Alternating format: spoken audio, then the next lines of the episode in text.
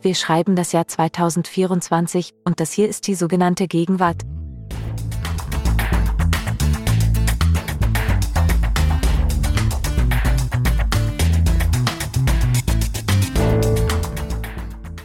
Danke, liebe Siri, und wir begrüßen alle Hörerinnen und Hörer im neuen Jahr 2024.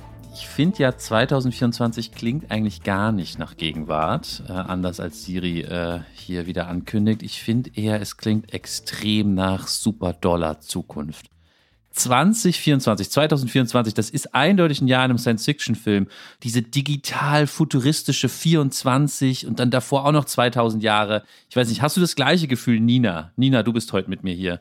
Ja, hallo Lars, erstmal frohes neues Jahr. Ich glaube, ich, ich habe das schon seit einigen Jahren regelmäßig. Also eher diese Schreckmomente, manchmal ja auch, wenn man einen Pass in der Hand hat und da steht so, wann der abläuft oder sowas, dass man denkt, so, das kann ich doch jetzt nicht miterleben. Wir leben in der Zukunft, wir müssen in Raumschiffen unterwegs sein. Ich habe es lustigerweise bei 24 irgendwie nicht so schlimm. Entweder ich bin abgestumpft oder es hat irgendwas mit geraden und ungeraden Zahlen zu tun. Also 2031, da kriege ich schon so da denke ich so, oh mm. Gott, nee, das können wir doch nicht erleben. Mhm. Egal. Also, ähm, Lars, wir sind aber in der Gegenwart und tatsächlich nicht in der Zukunft. Worüber wollen wir denn heute sprechen? Äh, Nina, wir wollen über unsere Neujahrsvorsätze sprechen und äh, ob wir es dieses Jahr endlich schaffen, unsere Probleme in den Griff zu kriegen. Darüber würde ich gerne mal mit dir reden. Ja, also so in etwa. Also um uns so ein bisschen seriös zu schütteln, würde ich sagen, Vorsätze ist jedenfalls ein gutes Stichwort, denn es soll heute bei uns um Veränderung gehen, inwiefern man sich verändern kann und wie wir als Gesellschaft über Veränderung auf individueller Ebene sprechen. Natürlich grob ausgehend vom Januar, der jetzt ja in die heikle Phase eigentlich eintritt. Ja, also wir treten ein in Mitte Januar und alle, die sich Vorsätze was vorgenommen haben, haben jetzt den schlimmsten Muskelkater, kommen jetzt so langsam in den, oh, ich möchte mal wieder Käsebrot und nicht nur Tofu essen. Also es wird jetzt gerade so vielleicht so ein bisschen brüchig. Wer fastet will, hat Hunger oder ist schon frustriert, weil all die Body Transformations, die man sich vorgenommen hat, jetzt irgendwie nicht, noch nicht so richtig gezündet sind und der Speck immer noch da ist. Also wir wollen natürlich heute keinen Ratgeber-Podcast darüber machen, wie wir unsere Vorsätze äh, durchziehen, sondern wir wollen uns grundsätzlich fragen, was für Diskurse werden darüber geführt, wie Menschen sich verändern können, was ist daran besonders gegenwärtig, was hat sich da verändert, welche Konzepte sind vielleicht neu dazugekommen, welche Konzepte sind völlig out. Also es geht feuilletonistisch gesagt um Narrative und um Menschenbilder heute. Ja, wir wollen uns auch zwischendurch so ein paar Gegenwartsvokabeln anschauen die mit, ja, im weitesten Sinne Selbstverbesserung zu tun haben und wie man Selbstverbesserung heute so ausdrückt und formuliert. Also da gibt es ja zum Beispiel, um es schon mal anzuteasern, die berühmten Habits, die überall sind, ja, an denen man ansetzen soll. Hm, dann auch ganz toll der Vorschlag kam von dir, wir wollen einmal kurz das Wort manifestieren unter die Lupe nehmen, weil manchmal sagen Leute auch, man muss, äh, wenn man sich verändern will, es zuerst manifestieren. Also sich vorstellen und dann passiert es irgendwie so, oder? Also das versuchen wir gleich mal zu, zu klären ja. im Hauptteil des Podcasts, ja. Und äh, wir reden äh, über so Begriffe, über so schöne fließende Begriffe wie Personal Growth oder Gentle Growth, all diese bunten Konfetti-Wörter, mit denen man hier im Januar ja äh, auf Instagram um sich wirft, wenn es um die Veränderung Veränderung geht. Aber vorher schnell zum Gegenwartscheck, dem ersten Gegenwartscheck im Jahr 2024. Und Nina, bitte fang du doch an. Okay, Lars, also es hat sich einiges angestaut beim Gegenwartscheck, sowohl von unseren Hörerinnen und Hörern als auch in meinem Kopf. Und mein erster Check für dich ist heute ein bisschen untypisch, definitiv eigentlich nicht Gegenwart, sondern Vergangenheit, aber in die Gegenwart gezogen, gefeiert wie ein Popstar, Caspar David Friedrich ist mein Gegenwartsvorschlag. Lars Gesicht ist schon richtig abgeturnt, merke ich. Habe ich mir auch nicht anders gedacht, aber es ist jetzt der Peak, glaube ich.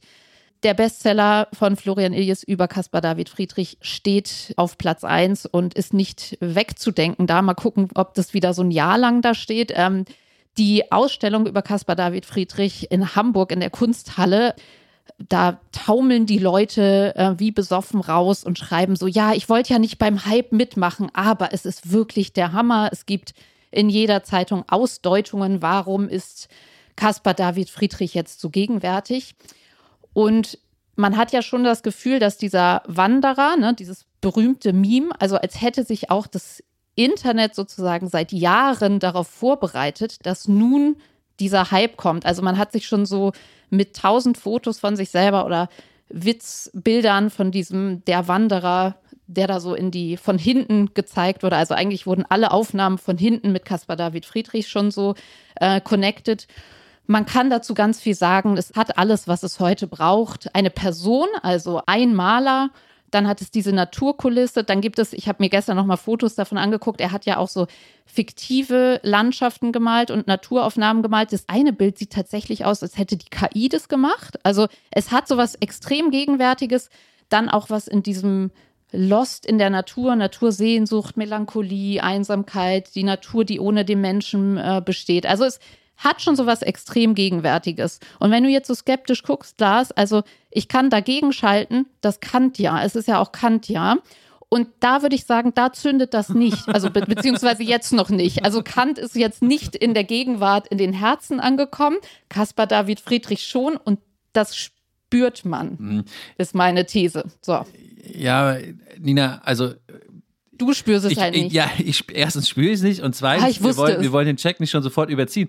Aber du hast jetzt eigentlich noch nicht so richtig gesagt, was daran gegenwärtig ist. Ja, okay, es geht um Natur und heute geht es auch oft um Natur.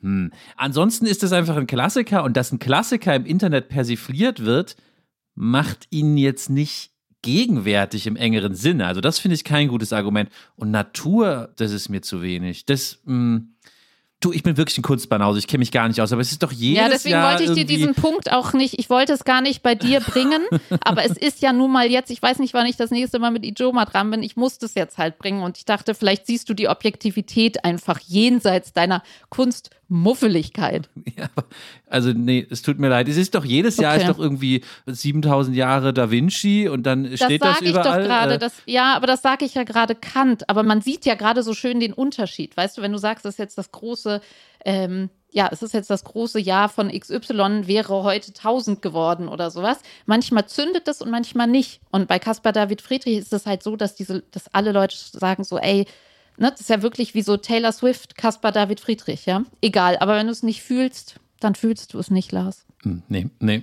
Ich nehme das an. Nee, ich, ich fühle es nicht mit so Taylor Swift vergleichen. Äh, kriegst, du mich, kriegst du mich jetzt hinten raus auch nicht mehr, Nina. Das ist ja also ganz billige Masche. das sagt der Fürchte sagt, nein, nein, man muss schon mal wieder Augustinus lesen. Das ist eigentlich wie Taylor Swift oder so. Da schlafen die Schüler ja erst recht ein, wenn man sie versucht so. Ja, Goethe ist wie Taylor Swift. Nee, nee, nee, kein Punkt. Nee, ich habe etwas, was mir in den letzten Wochen, es gibt es schon natürlich länger, aber in den letzten Wochen ist es mir, wie es manchmal so ist, hier passend die Formulierung ins Auge gestochen. Und zwar schon länger diskutieren wir ja darüber, was machen wir mit unseren Kindern auf Instagram, ja? Sollen wir sie da zeigen? Wenn ja, wie? Ja, immer nur die Hand? Oder ähm, können wir sie zeigen, aber machen wir was, äh, so ein Smiley übers Gesicht? Und es scheint sich jetzt eine Minimal-Anonymisierung etabliert zu haben, die mir mehrmals aufgefallen ist, nämlich man macht, und ich finde es echt super spannend, man macht nur was in die Augen rein.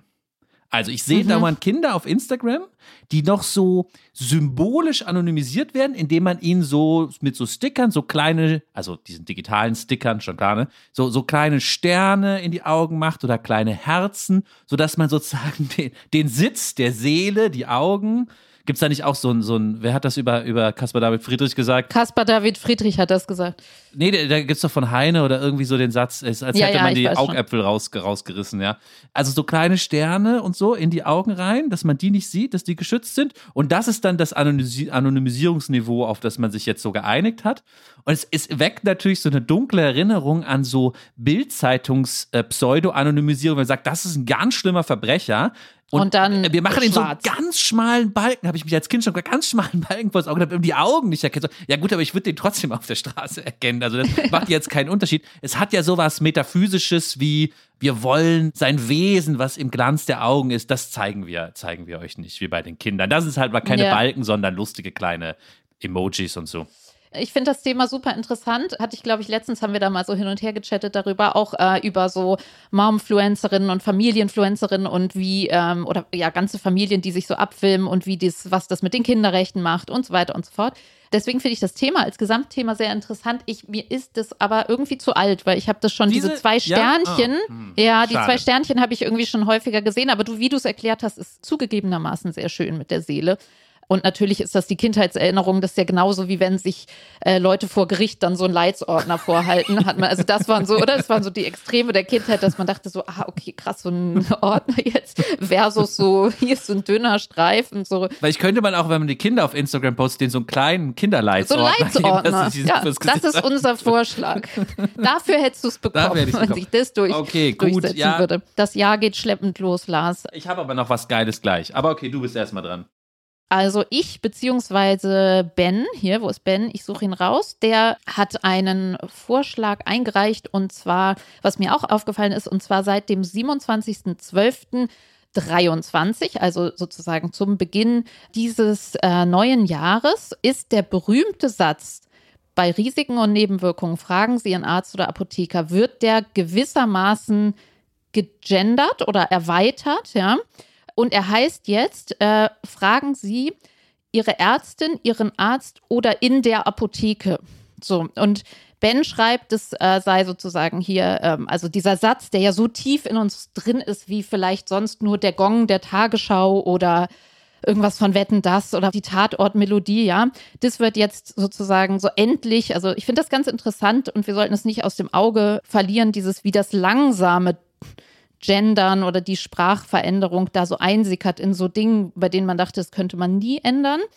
Es hat natürlich was Juristisches und er schreibt, ähm, man könnte auch sagen, es hat eine Reverse Gender Equality, dass man halt so feststellt, aha, hm, also wenn der Arzt jetzt haftbar gemacht werden, also die, es gibt ja auch Ärztinnen und das, die müssen wir ja auch haftbar machen können. Also ich habe das jetzt nochmal nachrecherchiert. Ich habe mir eben so ein herrliches Video nochmal angeschaut vor der Aufnahme. Da ging es um den Professor, der 1990 diesen Satz entwickelt hat. Ah. Ja. Also mit so diesen Pflichttext, der heißt Pflichttext, Bundesverband der Arzneimittelhersteller. Und also da geht es so darum, die großen Packungsbeilagen, die musst du halt auf einen Satz irgendwie ja, runterkochen. Und der muss schnell gehen. Und ich finde es so ganz schön, wie in dieser Formel, also zum einen, wenn so diese großen Institutionen anfangen zu gendern, dass sie natürlich nicht das LGBTQ und Trans und was auch immer, das ist dann zu viel, sondern man erweitert dann um die weibliche Form. Es hat dann diese, diese Schnittstelle von Gendern, also so Zeitgeist, dann was Juristisches und aber es schneidet auch so ein bisschen das Thema Medizin-Gender Gap an, ja. Also so dieses, dass dann so Studien eher über Männer von männli mit männlichen Körpern funktioniert haben. Also es ist irgendwie so ein interessanter Punkt, finde ich. Und man könnte natürlich jetzt feuilletonistisch da noch rein äh, interpretieren, dass man sagt, okay, Ärztin, Arzt oder in die Apotheke. Also es gibt auch noch so ein Neutrum. Da haben sie dann halt nicht gesagt Apothekerin und Apotheker, kann man sagen, das war zu lang. Gefühlt ist so alles Neutrale oder zu komplizierte, dieses so, ja, oder in die Apotheke. Den Punkt kriegst du, weil ich auch über diesen Satz nachgedacht habe tatsächlich. Ich bin ja sonst nicht so ein Fan von diesen Kulturkampf, Genderbeobachtungen, aber hier kriegst du den Punkt sofort, weil ich irgendwie drüber nachgedacht habe. Auch dieses in der Apotheke, ich finde es erstmal eine sprachlich schöne Lösung, damit man die, die Wendung nicht einfach doppelt. Dann habe ich aber gedacht, es stimmt ja einfach. Also, hoffentlich sage ich jetzt nichts Falsches. Aber wenn ich in die Apotheke gehe und frage hier, ich nehme hier Dingenskirchen akut und verträgt sich das eigentlich mit meinem Nierenmedikament oder whatever, ja, dann frage ich ja gar keinen Apotheker. Oder da ist ja nicht jeder Apotheker, der da an der Theke steht. Da fragst du die Apotheke. Naja, das sind ja, ich weiß nicht, wie die sich nennen, die haben ja sicher eine Ausbildung, aber ein Apotheker ist ja sind, das sind ja die Studierten, Vollausgebildeten, die stehen ja nicht unbedingt vor mir in der Apotheke. Deswegen ist es ja viel richtiger zu sagen, in der Apotheke zu fragen. Das müsste ich aber sagen, ah. ja, aber ich will ah. nicht mit Ihnen reden. Sagen Sie mal, wo ist eigentlich der Apotheker? Der soll mal kommen. Wo ist eigentlich die Apotheke? Ja, hm, ich weiß nicht, sind das dann Chemie? Du meinst, das sind einfach nur Chemiestudierende oder was, die dann den ich, also manchmal rufen die ja dann eine ältere Person. Ja, ja, genau. Und das ist dann der Apotheker, meinst du? Ich weiß es nicht. Also Apothekenfachverkäufer oder ich weiß nicht, wie die sich dann nennen, aber die, die haben ja nicht alle 15 Jahre Pharmazie studiert, die ich in der Apotheke treffe. Ich bin mir nicht sicher, Lars. Also, na, da, liebe ApothekerInnen, Bubble, äh, ja, meldet euch, wen auf, wir da eigentlich fragen genau, nach Vitamin D und so. klärt uns, bitte klärt uns auf. Okay, Punkt kriegst du aber. In den nächsten Punkt Danke. will ich aber auch, weil ich finde, äh, das ist einfach Gegenwart. Ähm, hat mir, haben mir geschickt, schön immer so eine Paarbewerbung, oder Entschuldigung, ich weiß gar nicht, ich nehme es zurück, ich weiß gar nicht, ob es ein Paar ist, aber eine, ähm, wie sagen wir, Doppel, Doppelbewerbung von Victoria und Justin, oder gibt es auch Justin? Nee, Justin, würde man schon sagen, ne? Sie haben mir geschrieben zum Stanley Cup. Der Stanley Cup ist für ein paar nordamerikanische Sportfreaks, muss ich gleich vorausschicken, nicht der Eishockey-Pokal, der gleichnamige, sondern etwas ganz anderes, nämlich ein sehr trendiger, der mir jetzt auch überall auffällt, Mehrwegbecher, der ziemlich groß ist, wie so eine Thermoskanne, aus so festem, so Stahl, wie als würde man den mit in so ein Stahlwerk nehmen von einer amerikanischen Firma namens Stanley. Also wirklich größer als so normale Becher, so richtig groß, hat so einen Henkel. Oben kann man aber auch noch so einen ähm, Strohhalm noch reinstecken, der dabei ist. Ja, hat so verschiedene Funktionen. Aber das ist doch voll alt, oder? Naja, also das Ding gibt es schon ganz lange, aber jetzt, es gibt da auch so eine Hintergrundgeschichte, hat mir ähm, Victoria auch alles äh, in so Zitaten geschickt, dass nämlich der, der, der das Marketing bei, bei den Crocs gemacht hat und Crocs so groß gemacht hat, ist zu dieser Firma Stanley gegangen wohl und hat da so neue limitierte Farben eingeführt und jetzt drehen die Leute durch und prügeln sich in Geschäften um diese in so schönen pastellfarbenen Stanley Cups und jeder Star trägt sie bei Instagram und schleppt sie mit sich rum.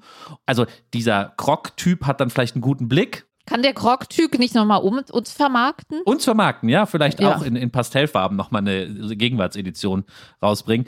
Aber das Ding an sich passt natürlich schon gut in unsere Gegenwart. Dieses schwere, industrielle, aber gleichzeitig natürlich stay hydrated. Ich habe immer mein Wasser dabei, alles Mehrweg.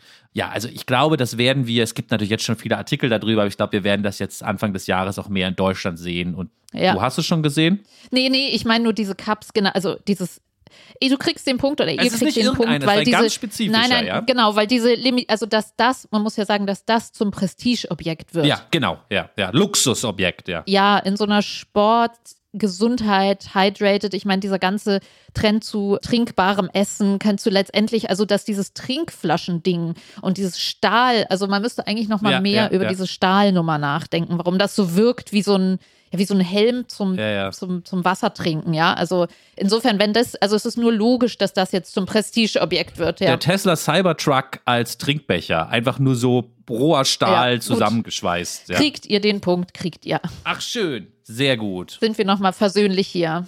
So, Lars, jetzt aber zu unserem Hauptthema, das wir groß Veränderung genannt haben. Natürlich beschäftigt uns das sowieso immer auch in diesem Podcast. Also kann gar nicht die Folgen aufzählen, in denen wir über ähm, schon Veränderung des Individuums in der Gegenwart gesprochen haben. Das fließt immer wieder ein. Aber was wir noch nie gemacht haben, ist tatsächlich, ja, das mal zu ordnen, könnte man sagen. Ja, also Natürlich äh, reden wir ständig über Ratgeber und Influencerinnen und auch die Philosophie, aber wir wollen jetzt im Januar, ausgehend von den Vorsätzen, noch einmal schauen, teilweise auch echt, du hast es schon angeschnitten, an äh, konkreten Vokabeln, was für Konzepte gibt es da, die wirklich mannigfaltig sind. Und mir ist das tatsächlich nochmal aufgefallen, eine Verschiebung vielleicht. Also als ich jetzt zum Neujahr kommt ja dann immer so diese Folklore von wie sie wirklich ihre Vorsätze durchhalten, wie der Körper detoxt nach Alkoholentzug sozusagen. So, dann kommen so Smoothie-Bilder, ja, also so diese gelernte Folklore in Artikeln und äh, Insta-Posts und so weiter. Es gab jetzt sogar, also zum einen ist es noch größer geworden. Ich glaube, das, das kann man konstatieren. Das ist so wie in der Weihnachtsfolge haben wir oder ihr ja auch davor noch in der Adventszeit über um diese Erweiterung von Adventskalendern, dass alles zum Adventskalender gemacht wird. Man kann sagen, auch die Vorsätze explodieren zum einen. Zum Beispiel war auf Zeit Online ein 31 Tage Detox fürs Konto. Ja, also da merkt man, das wabert so durch alle Lebensbereiche. Das ist. Oh, was muss ich da machen? Ich habe es nicht angeklickt. Frag Ijuma, irgendwas mit dem Bitcoin ist ja heute auch passiert, habe ich auch gedacht, hey, ich verstehe das alles. Eine Falschmeldung. Keine Ahnung. Also wir verlinken das unten. Es klang zumindest irgendwie, dachte ich auch so, ja klar, warum da nicht auch nochmal detoxen? Also es gibt so einen Anfeuerungsdiskurs, dann gibt es eine Ausweiterung äh, des äh, Vorsätze und verändert dich Kampfrufes, aber es gibt auch einen Gegendiskurs, würde ich sagen, und da steht dann Artikel, die sch schreiben, warum das äh, toxisch ist, äh, sich Dinge vorzunehmen und bitte begrenzt das nur auf den Januar und macht euch schon mal klar, das wird eh äh, nicht weiter als sozusagen jetzt bis zum 15. halten oder bis zum 20. und das ist okay, wenn das einbricht oder gar nicht erst machen. Bitte weniger. Und was ich ganz schön fand, also was das für mich so zusammengefasst hat, war auf Insta so ein auch so pastellfarbenes Ding, wo dann so stand Resolutions, das war so durchgestrichen und dann stand da in so schräger, schöner, softer Pseudoschreibschrift stand da mm. Gentle Growth, ja. Und überhaupt dieses Wort gentle, ich mag es so gerne.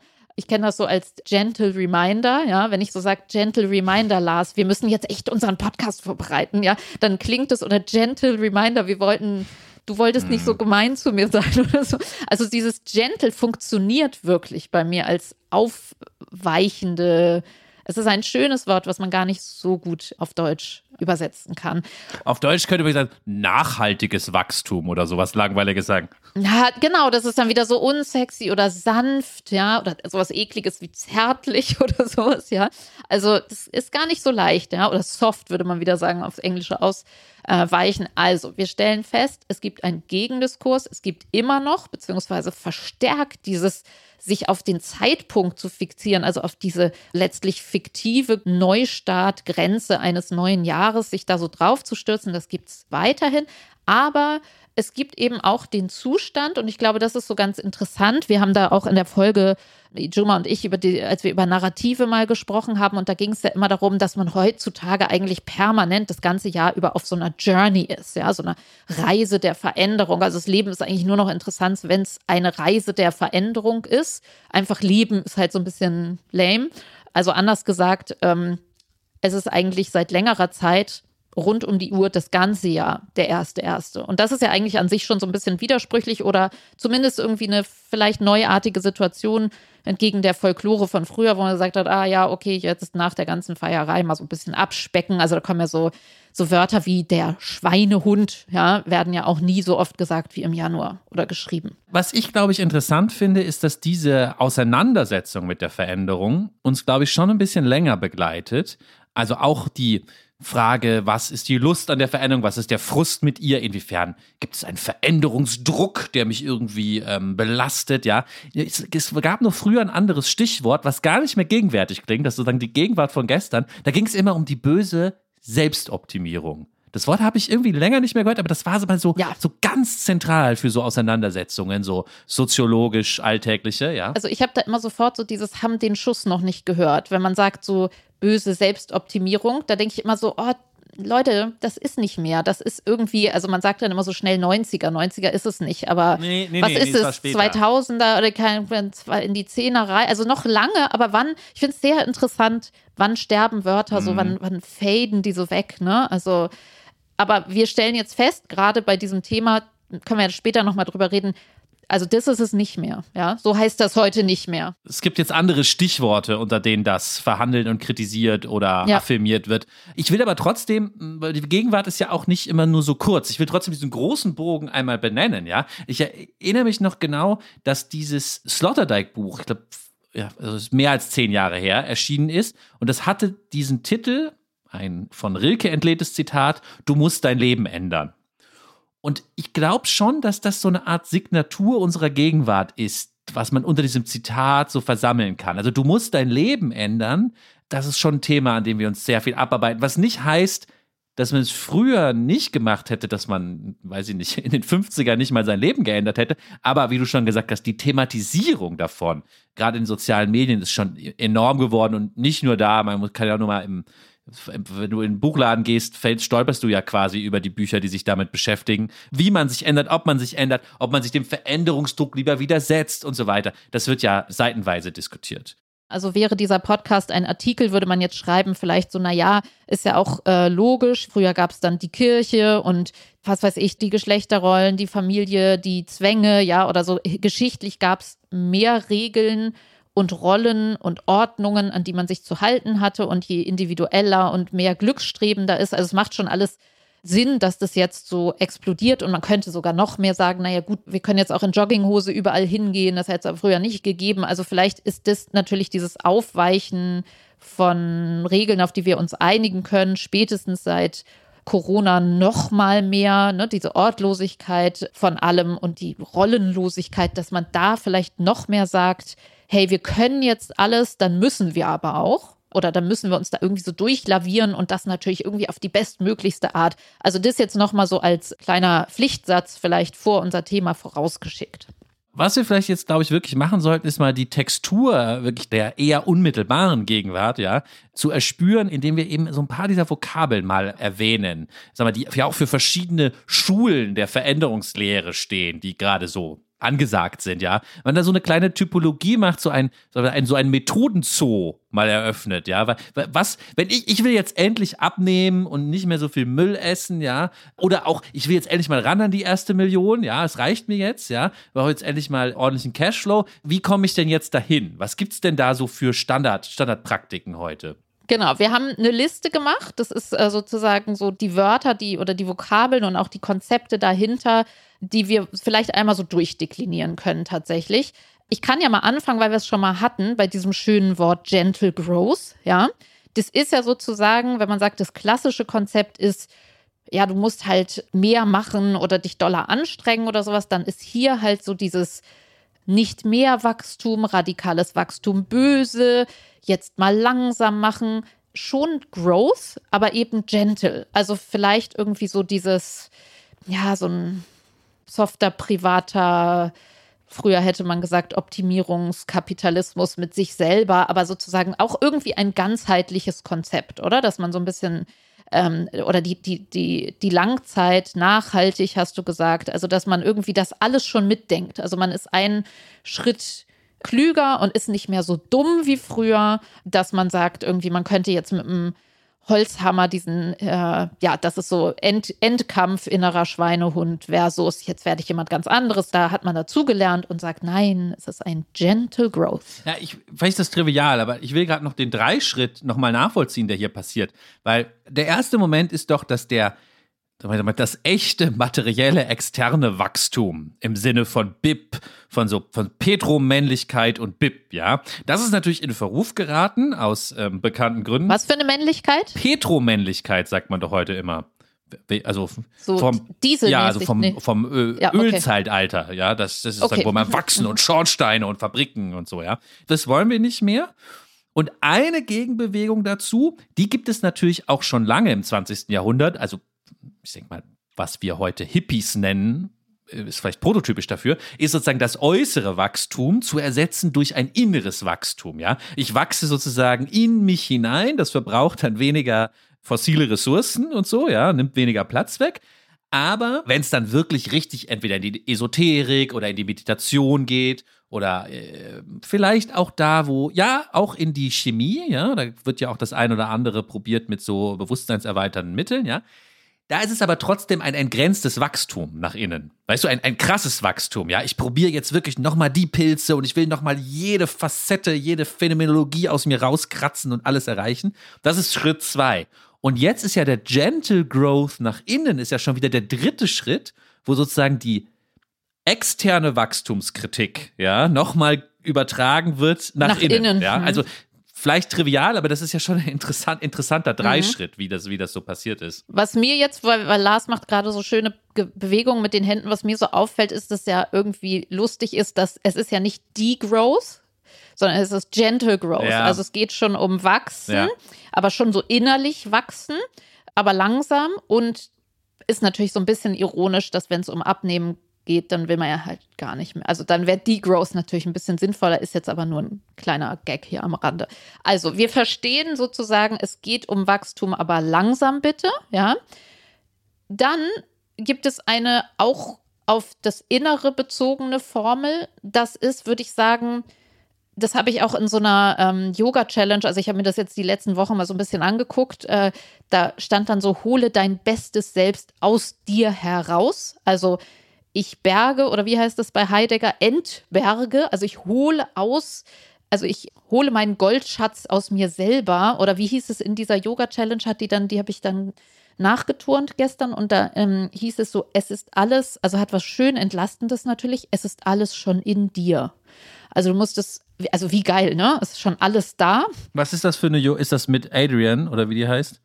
Nee, Medi Morrison, die wie Mady gesprochen wird, aber immer Medi zu sich selber sage, ich verstehe es nicht. Ich wollte die immer noch mal. das sind so Videos. Also Lars, ja, ähm, ja. Aber ich will das auch mal machen, aber ich, ich irgendwie komme da nicht zu. YouTube eingeben, das ist die, die auch, hatte ich schon mal im Gegenwartscheck, die ähm, auch Yoga mal hatte. Also du kannst sehr gut die Gegenwart tracken bei der, weil die dieses Netflix-Yoga auch mal hatte. Also ah, auf dem mh, Sofa. Mh. Ne? Also du kannst da sehr, sehr viel immer ablesen. Und die sagt, es ist alles schon da. Und das ist, glaube ich, einfach so ein Topos, kann man sagen, dieses etwas herausholen, was bereits existiert. Also es geht ja immer darum, wenn wir uns fragen, wie soll ich das, also wenn wir es jetzt bei Abnehmen machen, dann würden wir sagen, naja, das gesündere, dünnere Ich ist eigentlich in mir drin. Vielleicht ist, hat es so eine innere Verwandtschaft auch mit diesem Natürlichkeitsdiskurs, also diesem Eigentlichkeitsdiskurs, der uns ja auch immer wieder umtreibt hier im Podcast.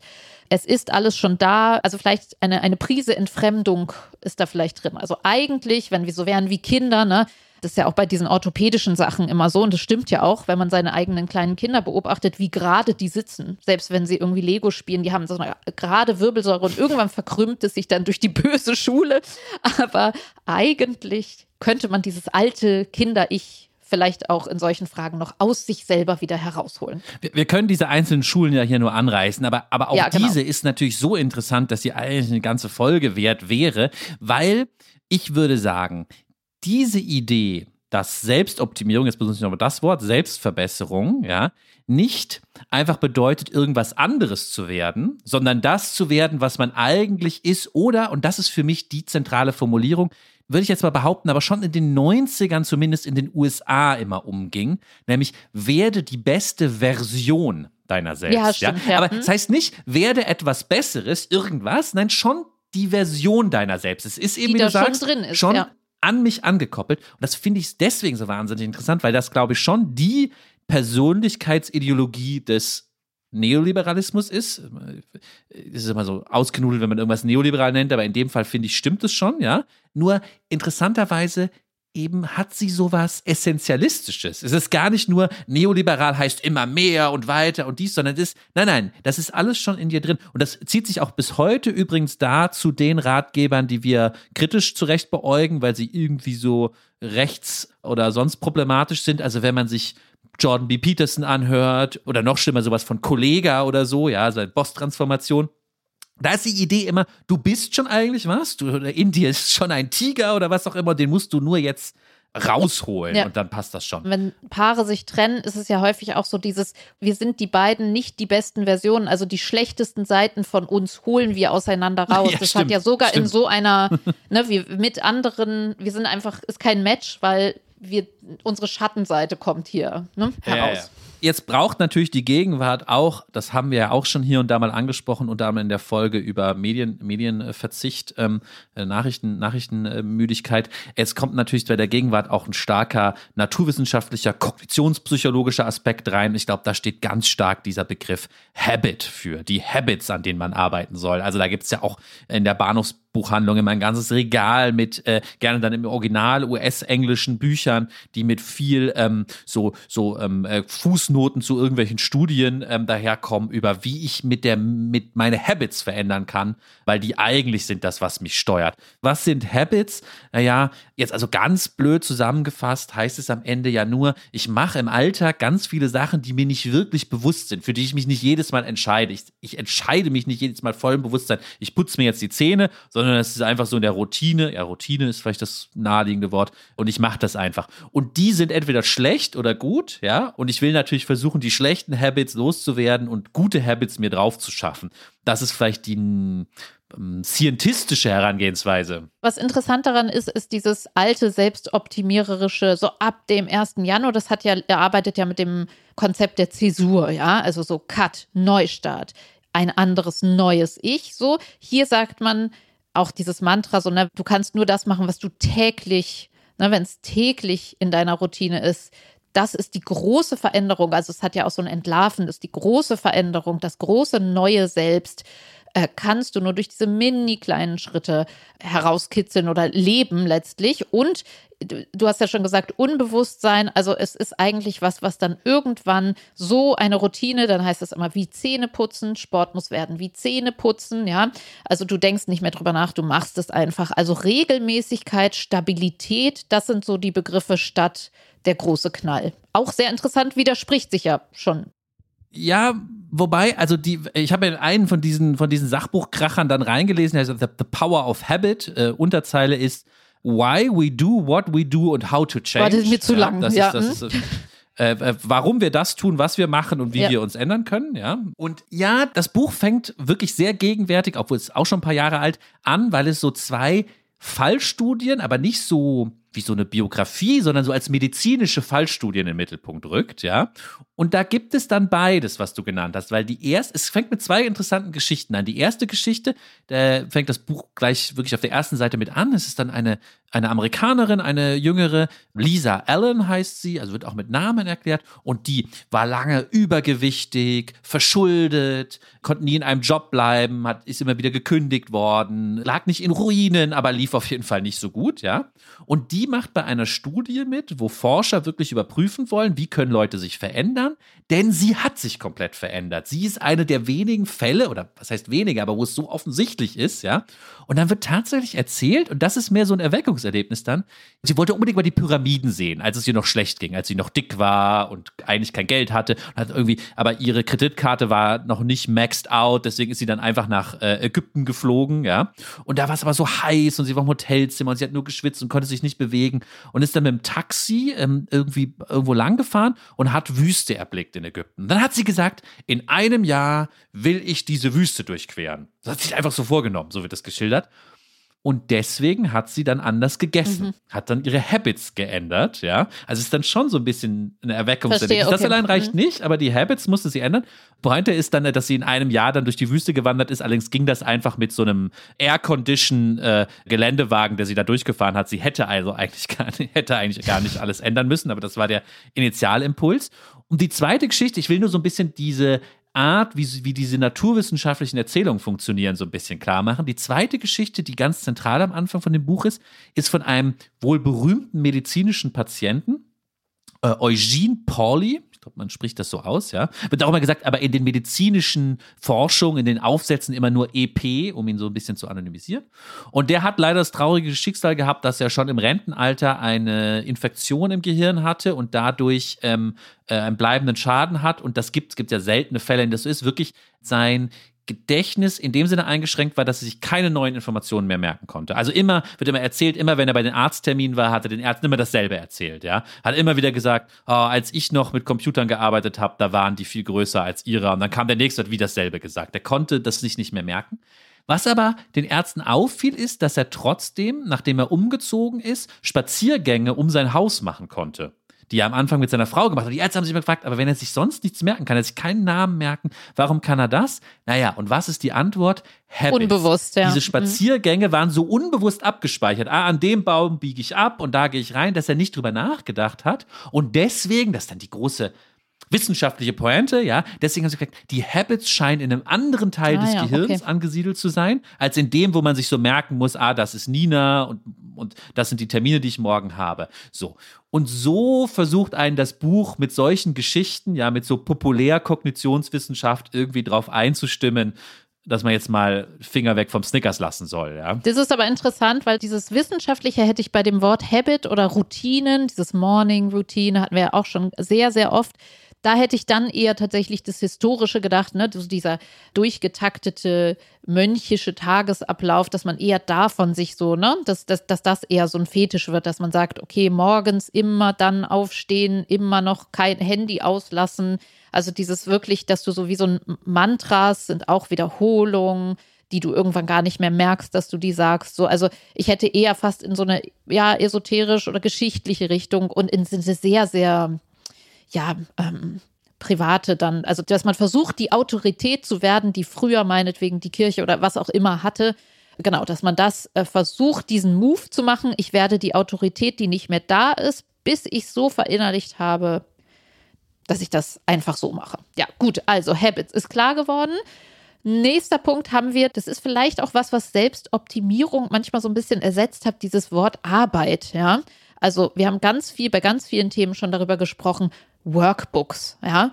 Also du ah. Fleiß, da ist mhm. Fleiß, mhm. glaube ich, der, der Wert oder der das Ideal. Du musst das nochmal erzählen. Was ist ein Workbook oder was hat das mit der, was macht man da? Ist das, wenn so Frauen in meinem Café in so einem Buch sowas anmalen dann? Genau, ich habe das auch bei äh, Instagram oder so letztens gesehen, dass da tatsächlich auch so die Aufgaben, also eigentlich ist das, glaube ich, es hat schon was mit den Habits auch zu tun, aber ich glaube, dieses Arbeit, dass eigentlich alles im Leben Arbeit geworden ist, vielleicht außer die Arbeit selber, aber nein, aber das sozusagen dieses in Häppchen abarbeiten, Selbstoptimierung und To-Do-Liste hängt ja so ein bisschen vielleicht auch zusammen. Das ist so dasselbe, dieselbe Epoche. Und heute sind wir eher dabei, also ob es jetzt darum geht, irgendwie ähm, ich, äh, Mental Load abzuarbeiten oder sichtbar. Ich glaube, es geht auch ganz viel so um Sichtbarmachung oder genug trinken. Ja, also es kann so wirklich alles sein also was ich gesehen habe, ist das dann so, dass du nicht nur irgendwas abhakst. Das war wirklich, es sah aus wie eine immer kleiner werdende Excel-Tabelle. Ich frage mich, wie klein. Also wie, ich hake dann ab, ich habe jetzt ab, wieder Wasser. Genau. Ich habe aus beim Stanley Cup Wasser getrunken, genau. abgehakt. Genau. Wasserglas ausgemalt in meinem Workbook. Genau, so, ja. und das okay. meine ich, es wird halt immer, immer kleinteiliger. Vielleicht auch so ein bisschen beeinflusst dann durch dieses so, ja, mit so Emoticons oder kleinen, also was ich gesehen habe, das fand ich sehr beeindruckend, weil ich mich frage, wie kleinteilig kann es noch werden, dass man praktisch, da war so eine, da sahst du so die Hand und die hat dann so ausgemalt, da war das Tagesziel noch nicht ganz erreicht oder es sollten so drei, wie so, wie so kleine Eier, so bunte, farbige Eier wurden da gemalt, so ganz, ganz klein, also wirklich so, ja, so wie, wie kleiner als ein kleiner Fingernagel. So. Und da musste sie in die Tabelle dann so ausmalen, was weiß ich, bleiben wir beim Beispiel, wie viel Wasser sie getrunken hatte und hat dann über den Tag hinweg nicht das ganze Ei ausgemalt, sondern erstmal das halbe Ei und wusste dann so, ah, jetzt muss ich nur noch das die untere Hälfte von diesem Ei ausmalen. Mm. Also so wie mm. kleinteilig und das hat ja was von so einer ganz fleißigen Hausaufgaben, mm. ja, Arbeitsethos, ähm, Nummer, so fleißiges mhm, Bienchen. Mhm, ne? Verstehe. So. Aber das bringt uns vielleicht auch noch zu einem anderen äh, Begriff, den wir einmal nennen wollten, nämlich Journaling. Mhm. Also wie gesagt, mir fällt halt auf und ich muss es leider gendern, Männer, obwohl ein paar Männer sehe ich auch, aber die es machen das dann Frauen, in der App die eben in schönen Büchern ähm, im Café sitzen und ähm, ich weiß nicht, ob sie einfach Tagebuch schreiben oder ob das so angeleitete Tagebücher sind. Da gibt es ja manchmal so Five Minutes Tagebuch, wo dann schon drin steht, was war heute gut, was war heute schlecht. Aber ich glaube, das ist auch ein Konzept, was zu, nicht nur zum dokumentieren, sondern auch zur Veränderung anleiten soll, indem ich mir erstmal bewusst werde, was genau, ich überhaupt also ich glaube, mache. da das ist nochmal vielleicht was anderes. Also die Workbooks, also ne, Habits, Workbooks und Journaling ist schon alles so eine Familie, aber es sind schon verschiedene. Bei dem einen würde man sagen, Unbewusstsein ist das Wort, bei dem anderen würde man sagen, Fleiß ist das Wort, auf das es mhm. ankommt. Und bei Journaling ist es eher Statistik. Da wird es schon wieder ein bisschen naturwissenschaftlicher, dass man sagt, also da geht es um Berechenbarkeit und erstmal festzustellen oder auch so ein, also psychologischer gesagt, kannst du jetzt rausschreiben, was du fühlst und dann kannst du es aber auswerten am Ende der Woche. Was hast du am Dienstag daraus geschrieben? Das kannst du machen und du kannst mhm. aber auch mhm. körperliche Zustände, Stimmungen, also es ist letztlich wie so eine App äh, in Papierform oder mhm. in Form einer App, dass man einfach mhm. fest mhm. an den Gott der Statistik glaubt und dann sagt, naja, wenn das so ist, wenn ich meinen Ist-Zustand so tracken kann, dann kann ich auch Veränderung letztlich naja, eingeben und auch berechnen irgendwie. Oder dann muss ich irgendwelche Parameter ändern und dann kommt Veränderung. Ja, interessanterweise ist das vielleicht etwas, was ich selber benutzt habe, ohne es so genannt zu haben und vielleicht so also als Privatkonstrukt, weil die einzige klassische Persönlichkeitsveränderung, die viele Leute versuchen, die mir gelungen ist, war mal, ich habe mal aufgehört zu rauchen und habe bisher auch nicht wieder angefangen. Und lustigerweise habe ich das Dokument Nichtraucher-Tagebuch genannt und habe einfach, ich schreibe sonst nicht so viel Tagebuch, ich versuche es immer wieder, es ist ein Habit, den ich mir gern drauf schaffen würde. Aber damals habe ich dann einfach anlässlich des jetzt nicht mehr Rauchens Tagebuch geführt. Da stehen dann auch Sachen drin, die gar nichts mit Rauchen zu tun haben, aber meistens steht sowas drin wie, ist schon interessant, wenn man das nochmal liest, was man, was man so, was einen geärgert hat. So, ich weiß nicht mehr, was ich machen soll, wenn ich die Straße runterlaufe. weil ich immer geraucht ja. habe. Es ist so langweilig, einfach die Straße runterlaufen zur U-Bahn-Station, ja. Ob es mir geholfen hat, weiß ich nicht. Ich habe es jedenfalls gemacht und rauche jetzt nicht. Schön. Mehr. Herzlichen so. Glückwunsch, Lars. Ja. Ich, stimmt, ich Danke. erinnere mich noch ja. daran, wie du immer runtergegangen bist zum Rauchen. Was haben wir noch? Naja, das Wort Nudging ist, glaube ich, auch einfach so ein Gegenwartswort. Du konntest das, glaube ich, ganz gut erklären. Ich denke da immer nur so an, ich kriege da sofort so, ein, so einen Hund, dem man irgendwie so ein sogenanntes Leckerli, weißt du, dass man sich selber irgendwie so Anreize geben muss, aber das ist es nicht ganz, oder? Es ist vielleicht auch kollektiver, ist das was aus der, ich habe das dann gestern noch ja. mal so kalt gegoogelt und da ging es dann um Recycling und wie man Bürgerinnen und Bürger zum Recycling bringt, indem man sie nudgt mit irgendwelchen Tools, wo sie so eingeladen werden. Also wo sie so durch die Straße gehen und denken, ach nee, komm, wenn das so einfach ist, dann mache ich das doch jetzt. Also hat das so was Kollektiveres oder? Erstmal würde ich sagen, es ist ein zweites Beispiel für etwas sehr verwissenschaftlichtes. Also das ist, kommt sozusagen, kommt aus der Forschung und durch massenweise Forschung flankiert, dass es funktioniert und wie es funktioniert. Das zweite ist aber, es ist wirklich nicht ganz das, worüber wir heute eigentlich sprechen wollen. Wir, wir sprechen ja darüber, wie wir uns persönlich verändern zu unseren Zielen hin. Vielleicht kann man sich selber natschen, wer weiß, aber benutzt wird es eigentlich, wenn wir Gesellschaften steuern wollen. Also, jetzt etwas naiv formuliert, wenn der Staat uns verändern will, nicht wenn wir uns verändern will. Und zwar, wenn er es machen will, ohne irgendwie, also ohne Gewalt sowieso, ohne Zwang, ohne Gesetze, aber auch eigentlich so möglichst wenig Druck, ja, und auch nicht so sagt, hier, du kriegst 100 Euro, wenn du da endlich mal deinen Schrott recycelst, sondern durch mehr so ganz kleine Tricks. Also das klassische Beispiel ist, glaube ich, ich kriege einen Brief, wollen Sie Organspender werden, ja? Da soll ich was ankreuzen, ja? Wie muss der formuliert sein? Wie müssen die Kästchen aussehen? Wie muss die Reihenfolge sein, damit die Leute so ein bisschen sozusagen dahin nudge, wie übersetzt man das? Schub, schubse? So wie man so Kinder so ein bisschen schiebt. So. Ja, schubsen okay. ist schon zu viel, mhm. ja? So ein ganz leichtes Schubsen, dass sie da ankreuzen, ja, okay. mhm. ja, damit wir jetzt endlich mal mehr Organspender mhm. haben, ja? Wie ist das formuliert? Wie sieht das aus? Muss das eine Kästchen so ein bisschen dicker okay, machen? Okay. und so. Mhm. Das, das, das verstehe ich unter mhm. Nudging. Es ist aber mehr so Gesellschaftskontrolle als Persönlichkeitsveränderung. Ist so ein Randphänomen. Interessant ist ja auch, ja, interessant, weil du gerade Zwang meintest oder so. Da könnte man natürlich jetzt auch, das lassen wir vielleicht mal, aber man könnte es als so eine Fußnote jetzt setzen, Zivi machen oder so. Ne? Das ist ja auch eher so ein Gesamt, also das hat ja für viele, die das gemacht haben, schon einen extremen Impact gehabt auf ihr Leben. So, da haben sie halt mal, waren sie mal im, in der Kita oder im Altenheim und haben eine ganz andere Arbeit gemacht. Und das ist ja so wie so ein Erasmus-Semester oder sowas, ein Einschnitt ganz so in den prägenden Jahren der Jugend. Ähm, und das ist ja eher auch kollektiv als, äh, ja, also Zwang oder meinetwegen jetzt genatscht ein Standard-Kollektivangebot an eine Biografie sich zu verändern letztlich. Also es wirkt nicht wie hier, verändere dich, mach Zivi, sondern mach Zivi, das ist cool, aber ähm, wirkt häufig wie so eine Veränderungszäsur. Darum geht es ja jetzt nicht. Vielleicht gehen wir noch mal so ein bisschen weiter. Können wir zum Abschluss noch vielleicht wirklich das Manifestieren nennen?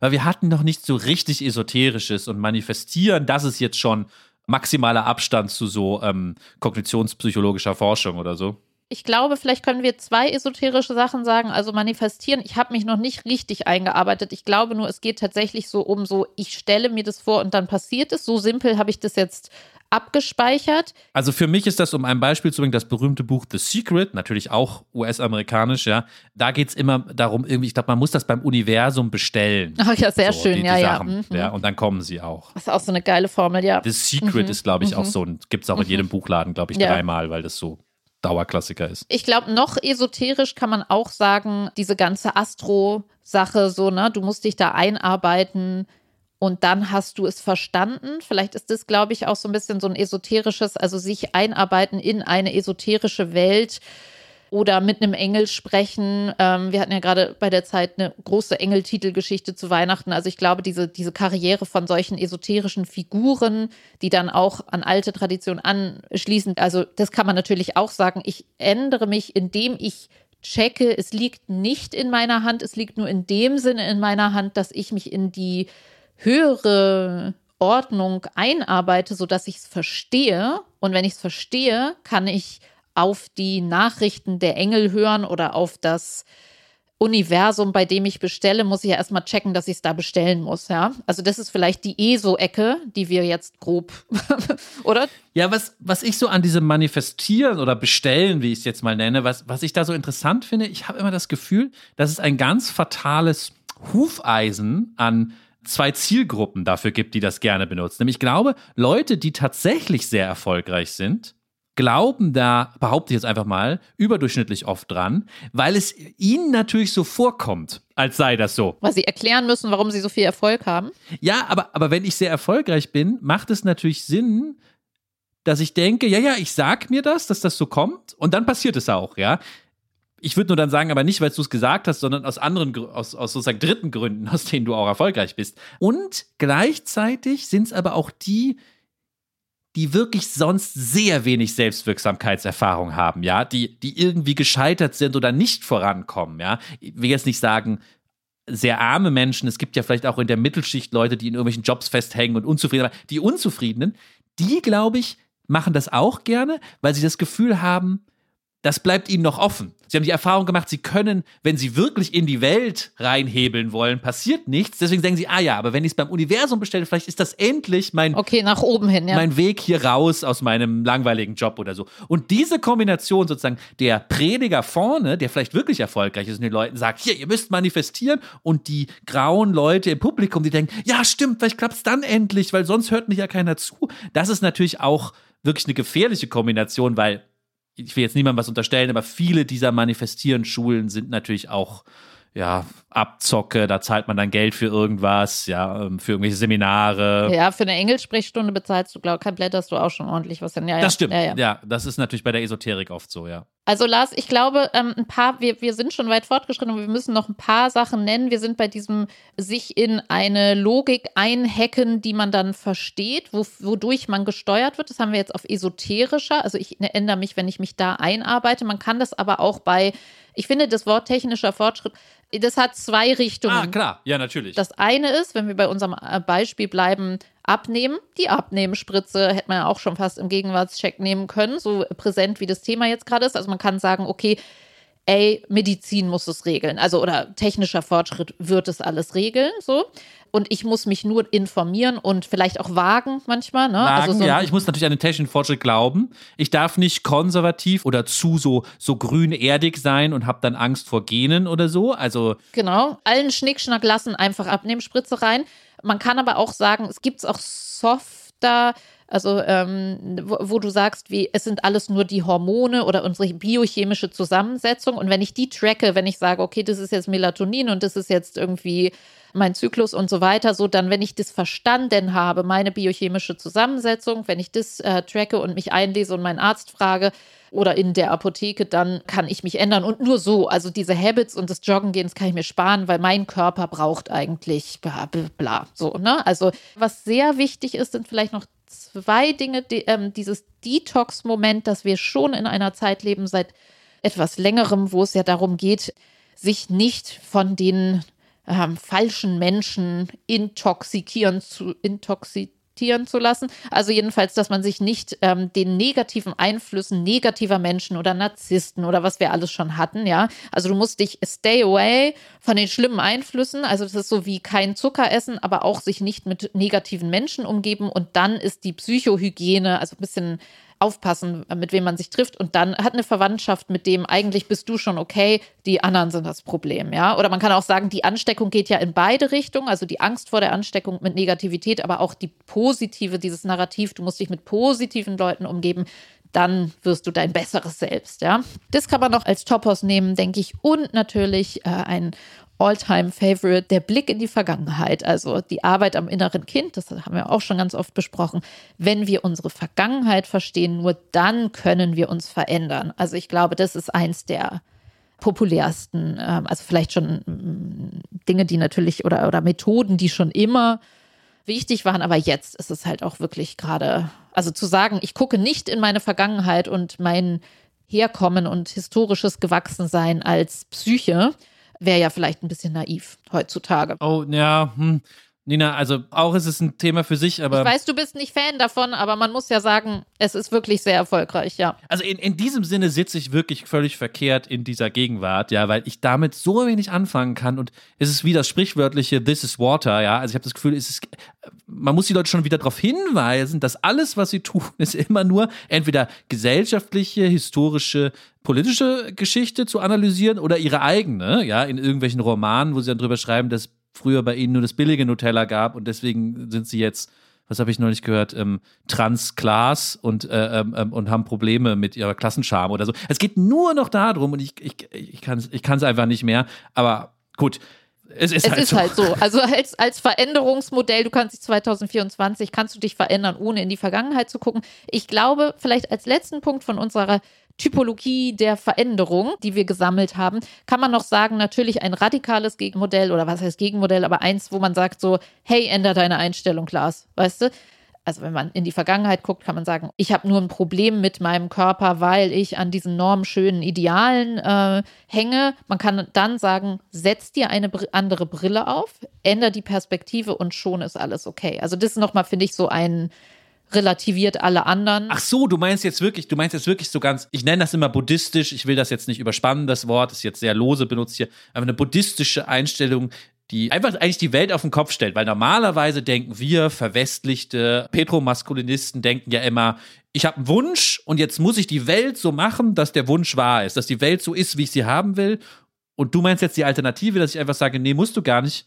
Lass doch einfach deinen Wunsch fallen. Dann, Nee. dann passt alles, wie es ist. Nee, Wünsch dir die nee, Welt so, wie sie gerade ist, dann hast du schon gewonnen. Nee, so, das wäre ja die. Ach so, nein. Nee, okay. also beziehungsweise da, jetzt meinte ich bei unserem Beispiel, wenn man sagt, okay, ich setze mir die Brille auf in, oder ich sage Body Positivity, bam, äh, ich muss meinen Körper gar nicht ändern. Hey, andere Brille aufgesetzt, mein Körper ist so cool, wie er ist, so. Das ist ja so ein, einfach so, so ein Move, den man machen kann. Dann kann man sich den, äh, den Januar Ja. auch nett Ja. machen. So, das meinte Genau, ich. ja. Buddhistisch würde ich eher sagen, das Buddhismus ist schon ein interessantes ähm, ja, interessant an dieser Stelle, weil das verstehe ich eher so, identifizier dich nicht mit deinen Wünschen so sehr, dass sie dich bestimmen, sondern lebe, also äh, der Buddhismus sagt ja auch, alles ist Veränderung, also alles ist ver es ist eine Illusion des Egos, ähm, an diesen Wünschen zu haften. Wir sind alles, was wir haben, ist das jetzt so.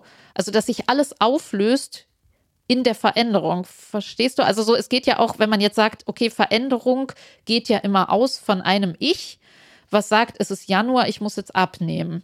Und man könnte ja auch sagen, ja gut, es verändert sich, du bist sowieso immer im Fluss oder vielleicht, was wir noch gar nicht besprochen haben, ist die Angst vor Stillstand und die Angst vor Veränderung, was ja auch so, glaube ich, so zwei, mh, vielleicht in diesem Ganzen, was wir konstatieren, ein hysterisches Veränderungs- ein Veränderungsangebots, Überangebot haben wir ja jetzt hier runter dekliniert. Da kann man natürlich auch die Extrempole mal nennen. Das eine ist, und das meine ich mit diesem Bu- buddhistischen, es gibt eh keinen St- Stillstand, weißt du? So man kann ja auch sagen, Vergänglichkeit ist ja die Basis von allem. Selbst wenn du jetzt gar nicht schaffst, äh, abzunehmen oder gar nichts tust, ja, oder Angst hast, dass sich nichts verändert, naja, dann setz dich halt in deine Zelle oder bleib hier immer sitzen auf deinem Stuhl und du wirst sehen, es verändert sich etwas. Es gibt ja auch so Momente, wo Überraschendes, wo Leute irgendwie sagen, so, ah, wir ziehen weg und dann sind die halt weg und du hast gar nichts gemacht. Wird das jetzt zu wirr? Also, ähm, oder, oder, oder Nee, deine nee. Haare werden, wenn du dich einfach hinsetzt, so, du wirst halt irgendwann alt, so, und irgendwann stirbst du halt. Also Veränderung ist die Basis aller Existenz. Ich würde es jetzt einfach mal ganz grob so zusammenfassen. Es gibt natürlich auch in den Veränderungsdiskursen die radikale Antwort, die den Diskurs einfach sprengt. Und wenn man diese Brille sich aufsetzt, nennen wir sie mal eine buddhistische, ja, dann stellt sich die Frage einfach so gar nicht, wie wir sie uns die stellen. Okay, ja, also wir ziehen jetzt eine Ebene höher. Genau. Ich würde jetzt sagen, wir haben jetzt diese zeitgenössischen Arten, die man so nach, man könnte die so nachtanzen, ja. Man könnte so ein Kinderlied daraus machen und sagen, Veränderung kommt aus mir raus, Veränderung kommt durch Wachstum, Hand hoch, Veränderung kommt durch Entschleunigung, Hand runter. Veränderung kommt von anderen Menschen, so Abstand zu toxischen Persönlichkeiten. Also man könnte das jetzt so ne, aus der Vergangenheit, Hand nach hinten. Wir könnten das jetzt so durchtanzen. Ich kann dich jetzt auch noch mal, bevor wir vielleicht einmal noch auf die philosophische Ebene, auf der wir eben schon waren, fragen, was ist denn bei dir so? Welches von diesen Konzepten, welcher Typ bist du denn? Weil ich würde jetzt halt sagen, ich bin so gegenwärtig in diesem, ich habe so einen, äh, ich, ich ich, ich nehme die alle. Ich denke so, ja, jetzt aber mal ganz viel ändern. Ach nee, nee, doch nicht, weil man muss ja so eher detoxen. Ähm, man, äh, das ist aber eigentlich alles viel zu viel und man sollte gar keine Vorsätze, den Vorsatz, der Vorsatz sollte sein, keine Vorsätze zu machen. Also ich mache irgendwie alles mit und sitze dann in vielleicht einer letzten Version von, das haben wir irgendwo auch auf der Liste gehabt, Gelassenheit, dass man so denkt, so ja gut, also ich, ich mache alles mit. Ich bin so in diesem Cocktail der gegenwärtigen Veränderungskonzepte, bin ich irgendwie ein, ein, ein Fähnchen im Wind, würde ich sagen. Wie sieht das bei dir aus, Lars? Ja, also am Ende glaube ich dann schon irgendwie an diese komischen Habits und ähm, ich, ich- versuche so bei mir so Sachen auszumachen, die ich schon okay mache, aber wo ich noch so ein bisschen brauche, dass sie wirklich zum Habit werden, wo ich noch so ein bisschen zu viel drüber nachdenke. Und Klassiker bei mir ist tatsächlich Zahnseide. So blöd es klingt, ja, mache ich zwar schon länger wirklich eigentlich gut, aber ich denke noch zu viel drüber nach. Es ist jedes Mal so, ah, ach ja, eigentlich ist jetzt noch Zahnseide, gehst du mal zur Zahnseide. Da will ich, dass das einfach so, ja, Automatismus ist. Ähm, und was so Neujahrsvorsätze angeht, damit wir jetzt wirklich mal auch über meine Neujahrsvorsätze sprechen, auch da versuche ich so in so einem Habit-Sinne so ganz tief zu stapeln und was eine Kleinigkeit zu nehmen, bei der ich das, die Hoffnung habe, dass sie intuitiv wird, dass sie mir in Fleisch und Blut übergeht, nämlich wirklich das Klassischste vom Klassischen, öfter mal die Treppe nehmen.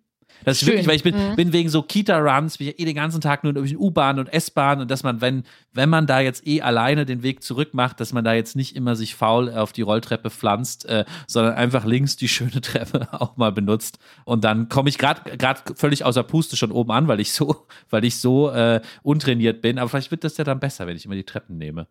Lars, wir gehen jetzt von der Zahnseide in die Philosophie rein um nochmal das abzuwickeln, was wir, weil wir haben eben schon den Schritt, oder wenn du jetzt sagst, du möchtest das ändern, wir gehen von einem Individuum aus, was recht frei ist ähm, von externen Regeln und was sagen kann, so in einem dieser ganzen Spielarten, die wir jetzt aufgeführt haben, an die glaube ich und das mache ich jetzt. Das beruht ja auf dem Konzept des Willens, also des individuellen Willens, des so. Individuums, was sagt, ja ja. ich mache das jetzt. Und Nein, das, genau, davon genau, hängt alles ab. Danke, dass du mir die Brücke baust, weil ich wollte unbedingt sagen, all diese neumodischen Begriffen, die wir durchgegangen sind, will ich jetzt doch mal so ein bisschen Ijoma-mäßig altgriechische Substanz entgegenhalten und einen Begriff nennen, der vielleicht nicht Gegenwart ist, aber den ich eben vermisse in unserer Gegenwart und vor allem die philosophische Reflexion, die mit ihm zu tun hat. Es gibt eben geht zurück bis zu Sokrates, diesen schönen Begriff Akrasia. Ich hoffe, ich spreche es richtig aus. Im Gegensatz zu Ijoma habe ich kein Altgriechisch in der Schule gehabt. Akrasia. Übersetzen würde man es mit sowas wie Willensschwäche. Und das bezeichnet so einen philosophischen Problemkomplex, der. Es ist nicht der Schweinehund? Ja, ich, den muss man kurz entfalten, weil es ist schon eine spezifische philosophische Überlegung. Aber bei all den Punkten, die ich ihm genannt habe, vermisse ich, dass das mit irgendwie reflektiert wird. Ich mache es ganz simpel. Wenn ich sage, ich kaufe Produkt A, obwohl Produkt B billiger ist, ja. Also an dem Satz ist nicht seltsam. Macht man manchmal, ja, weil man von dem teuren sich irgendwas verspricht. Ich, ich, ich esse den Schokokuchen, obwohl der Brokkoli gesünder ist. Auch kein seltsamer Satz. Philosophen würden aber sagen, wenn ich sage, ich mache Handlung A, obwohl mir eine andere Handlung B insgesamt, all things considered, unter Berücksichtigung aller Aspekte, besser erscheint als die bessere Wahl, dann stolpern Philosophen darüber. Dann wundern sie sich und sagen, dann ja, willst du es gar nicht. Sinn?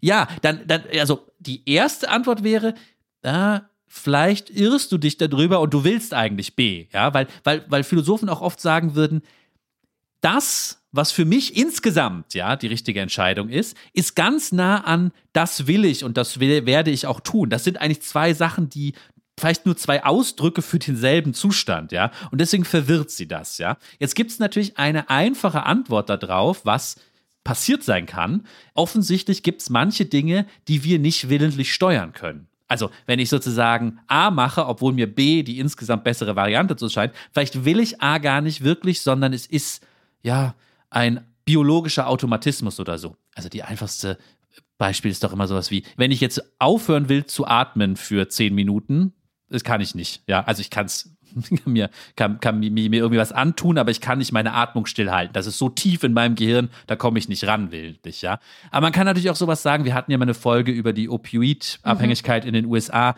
und in der Serie, die wir da geguckt haben, geht es sehr viel darum, dass eben wenn man jahrelang opioidabhängig ist, ist dein Gehirn so umgebaut, da kannst du dich, wie dann die äh, anonymen Alkoholiker und äh, äh, ähm, äh, diese, diese Verbände es wollen, eigentlich, dass du dann willentlich dich dagegen entscheidest und so. Das geht einfach nicht. Dein Gehirn ist umgebaut und du kannst es nicht wollen, ja. Und deswegen machst du immer das, was du weißt, was schlechter für dich ist, nämlich noch, noch mal Heroin nehmen oder so, ja. Das kommt ja dann aber von den Drogen. Also wir hatten ja auch mal eine Unterhaltung, ich glaube vor zwei Jahren, wo du gerade vielleicht entweder aufgehört hattest zu rauchen oder du warst, also da haben, da habe ich dich so richtig schön demotiviert, weil du irgendwie von der Sucht wegkommen wolltest oder Twitter oder sowas. Und dann habe ich gesagt, ja, aber ist nicht das Selbst sozusagen ein, ja, ein Gemisch an, also bei dir ist halt das Suchtzentrum irgendwie so und so stark ausgeprägt und deine Sucht wird einfach nur wandern. Dann geht sie halt von Twitter zu, also hoffentlich nicht Opioiden, aber so dann machst du halt nur was anderes, ja, was ja auch bei diesen ganzen Aber tatsächlich mhm. bei, also um auf diese Folge zurückzugreifen, bei den Opioidabhängigen ist das vielleicht eine Antwort, die man geben kann. Viele von denen werden ihr Leben lang Methadon nehmen müssen. Und das ist vielleicht blöd, aber das ist die beste Antwort auf das Problem. Ja, diese Ideologie, dass man da sich ganz frei machen müsste, die funktioniert dann irgendwie nicht. Ja, also du kommst aber, von Twitter weg, ist aber okay, dass du jetzt halt den ganzen Tag Kaugummi kauen musst, so oder ja, irgendwie. Ja. Okay. Wenn, wenn mhm, das ja. irgendwie den Leidensdruck verringert, dann äh, hat man schon was gewonnen. Aber ich will noch mal kurz zurück zu dieser philosophischen Frage, weil wenn wir einfach sagen, jedes Mal, wenn ich eigentlich finde, dass All Things Considered es besser wäre, wenn ich kein Fleisch mehr esse, aber ich beiß trotzdem ins Steak, ja, dann mache ich das sozusagen unkontrolliert gesteuert. Das scheint ja nicht einfach nicht wahr zu sein, würde ich sagen. Also, so, ich würde persönlich sagen, ich stehe so oft vor, keine Ahnung, einem Kentucky Fried Chicken und überlege, gehe ich jetzt da rein und dann gehe ich doch da rein. Aber es ist ja nicht, weil meine Ganglien irgendwie mich da reingeschoben haben. Ich habe mir ja schon dafür entschieden. So, äh, obwohl es mhm. die schlechtere Entscheidung ist. Und das ist für Philosophen ein spannendes Rätsel, was bis heute äh, ja, Forschung, äh, äh, weil es natürlich viel mit unserem Begriff von Rationalität zu tun hat, was bis heute Forschung hervorbringt. Äh, wie, wie passt das zusammen, dass ich einerseits sage, unter Berücksichtigung aller Aspekte ist es schlecht, wenn ich jetzt bei Kentucky Fried Chicken das Vierer Crispy Menü nehme, aber ich entscheide mich trotzdem und zwar nicht, weil mich jemand aus meinem Stammhirn zwingt, sondern ich entscheide mich jetzt trotzdem da reinzugehen. Wie kann das sein? Und das ist doch eine Frage, die, auf die man irgendwie eine Haltung entwickeln muss, wenn man sich verändern will, wie das zusammenpasst. So. Naja, ich glaube, ich glaube, wenn man jetzt das, äh, unsere Folge, können wir uns ändern, Veränderung, wie wird darüber gesprochen? Es wird natürlich darüber, also es ist ein interessanter oder ein guter Exkurs, den wir jetzt am Ende nochmal machen über die, also es klingt ja wie so eine Ehrlichmachung, ja, weil wenn man sagt, ich möchte abnehmen und ich überlege jetzt nur da, ob ich das beim Universum ähm, bestelle oder mir ein Workbook dafür kaufe, würde ja dann dein Ansatz sagen, ähm, naja, Moment, das sind alles Arten und Weisen, wie du etwas tust, was du aber gar nicht tun willst, vielleicht, weil, oder wie halte ich die Challenge durch oder so. Da ist natürlich der Begriff, also geht es nicht ähm, bei der Frage, wie können wir uns verändern und wie wird darüber gesprochen, darum, vielleicht auch letztendlich, welchen Typus, welcher Typus bist du, was suchst du dir aus, darum, wie komme ich zu einer Kongruenz von meiner, von meiner Willens, also das ist nicht nur ein Test ist, wie ist meine Willensstärke bei etwas, was ich gar nicht will, wenn ich ehrlich bin. Ich will am 2. Januar nicht ins Fitnessstudio gehen und mir dann einreden, also müssen, dass am Ende, wenn ich es gemacht habe, merke ich, dass es das war, was ich wollte. Also ist das in diesem Konzept auch drin? Oder müsste man sagen, dass ja. die Veränderung, alle Veränderung kann nur stimmig mit meiner Person, letztlich auch mit meiner Biochemie und sowas sein. Also ist das nicht das Ziel, das Veränderungsziel Nummer eins, die Basis von dem ganzen Gehampel, dass ich dahin kommen müsste, um mich, also da passt dann vielleicht das gegenwärtige Wort von dieser Journey, ja, dass ich mich auf die Reise zu mir selber begebe und gucke, was ich eigentlich will und wie ich das, ich weiß nicht, also das so ein, so eine, so, so ein Programm, was ich mir selber erstelle, dann doch ja, auf, auf dünnem Boden steht äh, auf von deiner philosophischen Herleitung oder deinem, also dass das nicht einfach eine ganz große Verarsche ist alles. Nein, das, das, wird, nein, das ist eine große Verarsche, das würde ich nicht sagen, aber es zeigt natürlich mögliche Antworten auf diese Akrasia-Frage, die man geben kann. Ja, das ist jetzt eher meine Privatphilosophie ein bisschen, das äh, jetzt bitte nicht zu ernst nehmen, aber offensichtlich das wissen wir ja alle, das ist ja auch trivial, wollen wir jetzt gerade vielleicht was anderes als morgen früh? Das ist ja immer so der Witz, ja. Ähm, da wird sich mein Morgen früh ich aber ärgern dann, wenn ich jetzt so lange aufbleibe und der muss aber morgen zum Sport, ja. Kann man natürlich auch philosophisch auseinandernehmen. Wir sind natürlich zwar eine Person, aber wir haben so verschiedene temporale Identitäten, die manchmal ganz andere Sachen wollen. Wie bringen ja, wir die eigentlich gesagt, in Einklang? Ja. Temporale Identitäten, was ja auch, also das hat man ja im, im, im Zusammenarbeiten mit Kindern oder auch alten Menschen, aber dass man sagt, so, naja, wenn ich jetzt immer darauf höre, was der will, ja, wenn der um irgendwie dann genau, ja. nachts äh, spielen will, also oder ins irgendwie ins Legoland will und wenn ich das immer befolge, dann lande ich irgendwie, ähm, ja, dann werden wir alle verrückt oder dann, ich kann, meine Verantwortung liegt darin, dass ich meine temporale, wie hast du es gerade genannt, Identität darüber die des Kindes setze, damit ich verantwortungsvoll irgendwie da ähm, mich kümmere um das Kind, ja, um das zu schützen. Und so, also muss man dann die eigenen Eltern werden, um dir selber zu sagen, Lars, aber eigentlich, ja, ja, genau. dein eigentliches Also dann wäre man seine eigenen Eltern, ja. Ja, und wie kriegt man das kongruent, dass man die Willensstärke hat, um sich selber ein, ja, etwas zu machen, was man gerade nicht will, aber insgesamt das Gesamtziel ist, ich möchte ein gesunder Mensch werden. Ist das, ist das der Knackpunkt, um den wir hier kreisen, sowohl philosophisch als auch von all diesen Narrativen? Darf ich noch gerade eine andere Geschichte erzählen oder ein sogenanntes Gedankenexperiment, von dem ich neulich gehört habe und was mich sehr fasziniert hat? Wenn was, sie meine ich, Frage beantwortet? Das weiß ich nicht, aber ich glaube, es ist der Kern des Problems für mich jedenfalls, der Kern des Problems des Veränderns. Okay, das klingt, das klingt nach einem guten Abschluss der Folge. Es ist eigentlich nur die Geschichte vom Frosch im Wasser, das langsam immer wärmer wird und der merkt es nicht und irgendwann ist es zu spät. Also, stell dir vor, es gibt eine Maschine, die hat Einstellungen, ich denke mir jetzt irgendwelche Zahlen aus, äh, auf so einem Zähler von 1 bis 10.000, ja. Und ähm, die Maschine verursacht Schmerzen bei dir. Ja, und eins ist, das merkst du kaum, ja, aber 10.000 ist sozusagen der unerträglichste Schmerz, den es auf der Welt geben kann. Ja, jetzt wird dir Folgendes vorgeschlagen: Wir schließen dich an die Maschine an, ja, und ähm, es gibt noch ein weiteres Problem. Die Einstellungen 1 bis 10.000 sind so fein, wenn ich von 1 auf 2 drehe, den Unterschied kannst du nicht spüren. Da ist deine Schmerzwahrnehmung nicht genau genug. Ja, du merkst natürlich den Unterschied zwischen 1 und 1000, aber nicht zwischen 1 und 2. Du merkst auch nicht den zwischen 5000 und 5001, ja. Aber ich gebe dir jedes Mal, pff, weiß ich nicht, 50 Euro, wenn du ein Ding weiter an der Maschine drehst, ja. Dann hast du plötzlich das Problem, dass du jedes Mal denkst, ja, Ist nicht gut, so schlimm. Von 3000 auf, also es tut schon sehr weh, aber die, der eine gerade Unterschied, das macht er jetzt auch nicht mehr. Der nehme ich die 50 Euro noch mit. Und logischerweise würdest du dann bei 10.000 enden, was du niemals wolltest am Ende, ja. Und das ist doch eigentlich das Problem, dass wir eben diese kleinen Schritte, ja, diese kleinen Pflastersteine in die Hölle jedes Mal mitnehmen und irgendwie fast rational sind, da zu denken, dass das eine kleine Ding macht es ja eigentlich nicht aus. Stimmt, das macht es auch nicht aus. Das eine Snickers macht es nicht aus. Das ist für mich das Problem, warum ich mich nicht verändern kann. Schön gesagt. Also man merkt bei diesen Pflastersteinen in die Hölle-Theorie von Lars nochmal, dass er wirklich Teamroutinen ist, Team-Habits, weil du Ja, über die kleinen ja. Schritte ähm, nachdenkst. Lars, es ist ein Fass ohne Boden, die Sehnsucht nach Veränderung, das Sprechen über Veränderung und es wird uns, es hat uns äh, die ganzen, man muss sagen, letzten schönen Jahre unseres Podcasts äh, stark begleitet und es wird uns auch weiter begleiten. Wir wollten heute mal zum neuen Jahr eine Bestandsaufnahme und ein leichtes Reflektieren über unsere sogenannte Gegenwart und äh, die Frage, wie man sich verändern kann, äh, vornehmen. Haben das getan. Vielleicht begleitet es äh, den einen oder die andere dabei, bei den Neujahrsvorsätzen nochmal darüber nachzudenken, ob das jetzt der eigene Wille ist, ob, es, ob man vielleicht doch nochmal umschwenken sollte auf Nudging oder äh, Detox oder so. Jedenfalls ähm, wird es mich, glaube ich, noch eine Weile begleiten in kleinen und großen Veränderungen. Darf ich dir noch eine Prognosefrage stellen, dass wir das auch wirklich zum neuen Jahr die Tradition weiterführen? Und zwar ganz anderes Thema wie immer bei der Prognosefrage.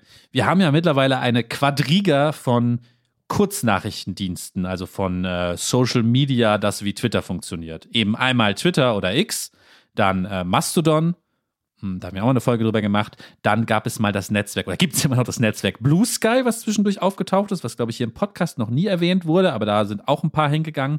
Und jetzt ist ja auch in der EU endlich verfügbar der von Mark Zuckerberg angestoßene, ja, wie soll man sagen, Instagram, das Instagram-Nebengebäude Threads, ja, was auch wie Twitter Wie heißt funktioniert.